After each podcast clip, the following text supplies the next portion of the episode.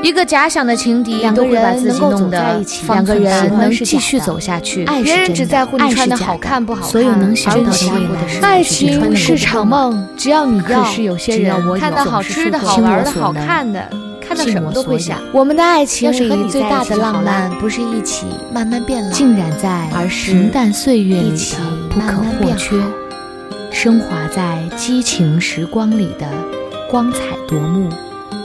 欢迎收听糖蒜小声说。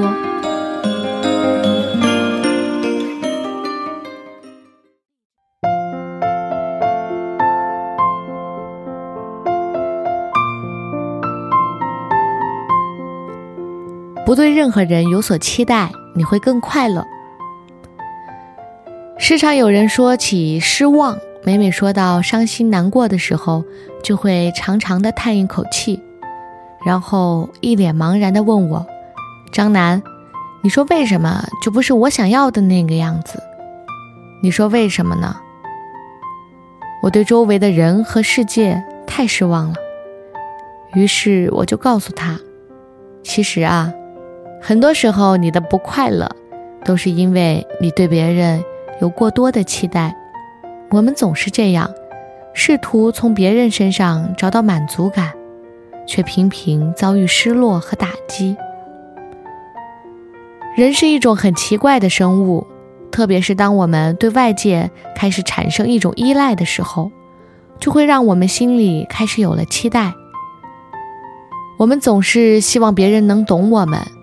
期待着能有人穿过拥挤的人潮，能有人飞过一望无际的蓝天碧海来到我们的身边，然后说一声“嗨”。你不需要说太多的话，你想要的我都懂。有人告诉过我，说他很喜欢很喜欢的人，是要无所不能，要能满足他所有的期待。那个时候，我告诉他。说这个世界上所有对别人的期待，都要建立在自己能完成的基础上，不然最后失望、失落、难过、伤心的肯定还是自己。朋友不信，一段时间后，朋友微信我说：“张楠，我和自己很喜欢的男神拍拖了。”一开始我觉得他这么风趣幽默，还喜欢爬山旅游。和他在一起，我能够让自己变得更好。可是，在一起之后，我突然发现，因为他工作繁忙的缘由，他很少带我出去旅游，偶尔出去也是把旅行计划弄得很不合我心意。我觉得生活还是跟以前一样沉闷无趣。你说我该不该分手？我没有告诉他究竟该不该分手。我说：“当你对别人有所期待的时候，你就应该知道，你可能会失望，会失落。因为啊，很多事情不是只要你想就会变成你想的样子。而真正正确的期待方式应该是这样的：你可以对别人有所期待，前提你自己也可以满足自己。”比如你想要有精彩的生活，更有趣的旅行，那么如果你自己也可以获得，自己本身也是一个很有趣的人，你可以通过自己来获得和满足对生活的那些期待，那你就能保障这种快乐是可以得到的。而当你遇到一个人，你们打算一起去获得这些快乐的时候，你就可以不对他的行为有过多的期待。当他展示出过人的一面、风趣的一面的时候，你就会突然觉得，哇，这个人原来这么有趣，这么懂生活。我不知道有多少人遇到了自己喜欢的人，然后那个人也刚好喜欢上了自己。我只是想在这个漫长和孤寂的夜里，告诉我和你，当我们还没遇到那个人的时候。先尽量让自己变得符合自己的期待，比如你期待自己以后的生活是周游列国，那么从现在起就先尝试一个人出去旅行。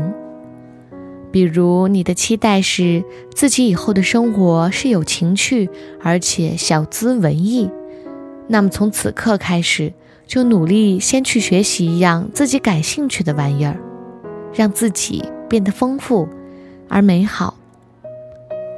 当你不再把所有的期待都丢给别人的时候，当你可以去完成别人的期待的时候，这世间所有的期待，就都不是用来失望、失落和伤心难过的了。